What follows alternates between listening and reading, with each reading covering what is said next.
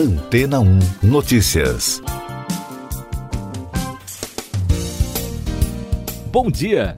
Mais um artigo publicado nesta semana chamou a atenção da comunidade científica mais ligada à área da cosmologia, ramo da astronomia que estuda a estrutura e a evolução do universo. A descoberta foi publicada na revista Physical Review Letters por um grupo de pesquisadores do MIT, o Instituto de Tecnologia de Massachusetts, também das universidades de Stone Brook e Cornell e do Caltech, o Instituto de Tecnologia da Califórnia, nos Estados Unidos. O estudo foi baseado em uma teoria do físico Stephen Hawking de 1971, que ele afirma que o chamado horizonte de eventos, uma fronteira da qual nada consegue escapar de um buraco negro, nunca encolhe com o passar do tempo. Os cientistas analisaram ondas gravitacionais, uma espécie de eco deixado por objetos e fenômenos supermassivos no universo a observar esse efeito criado pela fusão de dois buracos negros. Agora, quase 50 anos depois que o físico britânico previu esse comportamento por meio de cálculos matemáticos e três anos após a morte do cientista, os pesquisadores confirmaram a teoria. Um dos autores do estudo, Maximiliano Easy, do MIT, disse ao portal physis.org que foi um alívio perceber que o resultado foi o esperado, além de confirmar o entendimento do grupo dessas complicadas fusões de buracos negros.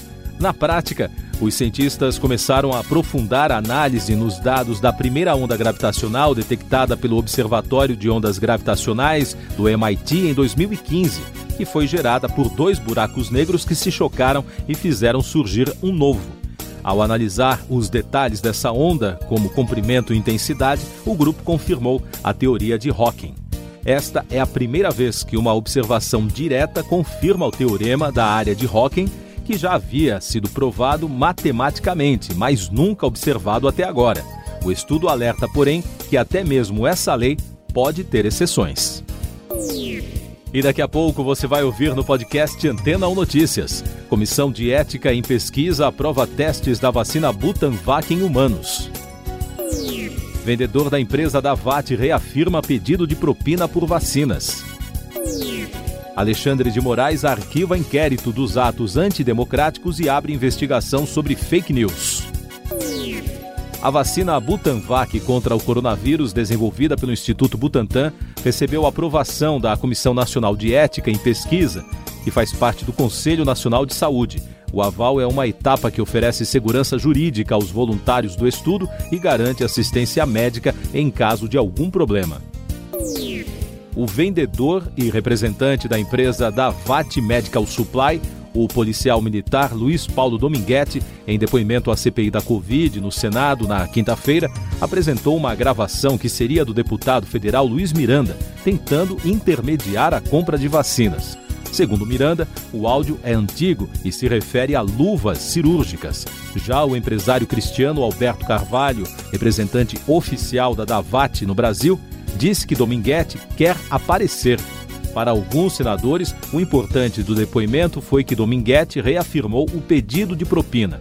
A empresa americana já levantou suspeitas no Canadá na tentativa de venda de milhões de doses de vacinas a duas nações indígenas. O ministro Alexandre de Moraes arquivou o inquérito sobre os atos antidemocráticos ocorridos no ano passado e abriu uma nova investigação para verificar a existência de uma organização digital que atua contra a democracia. Em outro destaque do Supremo Tribunal Federal, o ministro Marco Aurélio Melo recebeu homenagem dos colegas na última sessão do magistrado mais antigo da corte, que se aposenta no dia 12 de julho.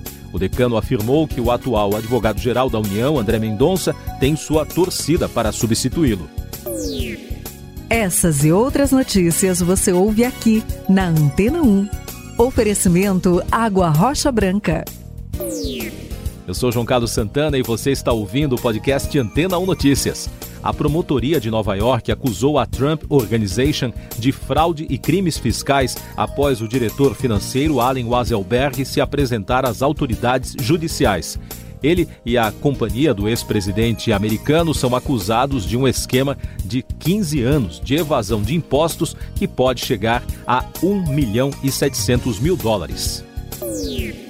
Mais destaques internacionais: um incêndio de grandes proporções devastou o pequeno vilarejo de Liton, no Canadá. Os cerca de 250 habitantes da região precisaram fugir de suas casas. O fogo começou após o povoado registrar quase 50 graus Celsius, a maior temperatura na história do país. Falando sobre a pandemia no mundo, a Organização Mundial da Saúde fez um alerta sobre uma nova onda do coronavírus na Europa. Isso porque os casos no continente, que possui 53 países e territórios, aumentaram 10% após 10 semanas de queda dos contágios por causa da chegada do verão, das viagens e do fim das restrições. Portugal vai implantar um toque de recolher noturno a partir das 11 horas desta sexta-feira. A medida entrará em vigor em 45 municípios do país, incluindo a capital Lisboa e a cidade do Porto. As autoridades portuguesas estão tentando controlar a maior disparada de infecções de Covid-19 desde fevereiro. Agora os destaques do noticiário de economia e de negócios. Associações comerciais de diversos setores enviaram um ofício ao governo pedindo o retorno do horário de verão. O grupo afirma que o período ampliado favorece na recuperação dos negócios. O horário de verão foi suspenso no início da atual gestão. A ANEEL, a Agência Nacional de Energia Elétrica, abriu na quinta-feira consulta pública para decidir se a bandeira tarifária vermelha patamar 2 terá novo reajuste. Na terça-feira, a agência aprovou o reajuste de 52% nas contas de luz para R$ 9,49 por cada 100 kWh consumidos. As bandeiras tarifárias são aplicadas quando aumenta o custo de produção de energia no país tecnologia e novos mercados, turismo espacial.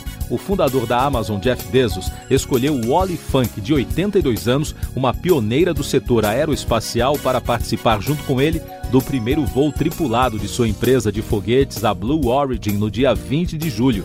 De acordo com o bilionário, ela será uma convidada de honra da cápsula New Shepard. Funk passou pelo treinamento de astronautas da NASA, a Agência Espacial dos Estados Unidos, nos anos 1960, mas não foi ao espaço e nem fez parte da equipe da agência. Naquela época, todos os astronautas eram homens. Ela atuou como inspetora da Administração Federal de Aviação e do Conselho Nacional de Segurança do Transporte. Carros voadores. Um protótipo de carro voador completou nesta semana um voo de 35 minutos entre os aeroportos de Nitra e Bratislava, na Eslováquia. O carro-avião híbrido Aircar foi equipado com um motor BMW e funciona com gasolina comum. O modelo pode transportar duas pessoas e, ao contrário dos protótipos de drone táxi conhecidos, o novo veículo precisa de uma pista de decolagem e aterrissagem porque não foi projetado para decolar e pousar verticalmente. O modelo precisa de dois minutos para se transformar em uma aeronave. Mais destaques nacionais, começando com os números da pandemia. Segundo dados das secretarias estaduais de saúde, o país registrou na quinta-feira 520.189 óbitos desde o início da crise de saúde, com mais 1.943 mortes por Covid-19 em 24 horas. O número de casos confirmados já passa de 18 milhões e 600 mil, com mais de 63 mil diagnósticos e o número total de vacinas aplicadas chegou a mais de 101 milhões na quinta-feira. A segunda dose ou a dose única de vacinas contra a Covid já passa dos 26 milhões e meio, ou 12,55% da população. E o grupo que tomou a primeira dose chega agora a 74 milhões 539 mil, o que representa 35,20% da população em todos os estados o caso Britney Spears. No noticiário das celebridades desta semana, a Justiça dos Estados Unidos negou o pedido da cantora para remover seu pai da tutela de seu patrimônio em resposta a uma ação de novembro do ano passado para que acabasse com o controle de James Spears sobre sua fortuna de cerca de 300 milhões de reais.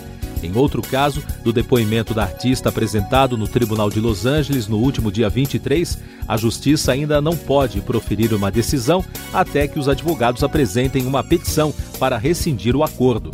E em outra reviravolta, a Bessemer Trust, empresa de gerenciamento de fortunas, desistiu da função de cotutora do patrimônio da artista. Com isso, o pai de Britney será o único responsável pela fortuna. Último destaque do podcast Antena ou Notícias desta sexta-feira, dia 2 de julho.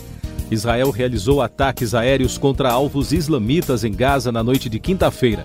A ação foi em represália ao lançamento de balões incendiários a partir do enclave palestino, que provocaram incêndios no território israelense. Os ataques atingiram locais de treinamento sem deixar feridos.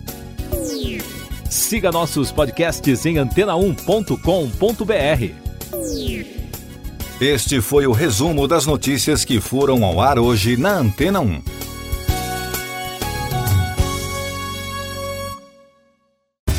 Depois de tanto conteúdo legal, que tal se hidratar com água rocha branca?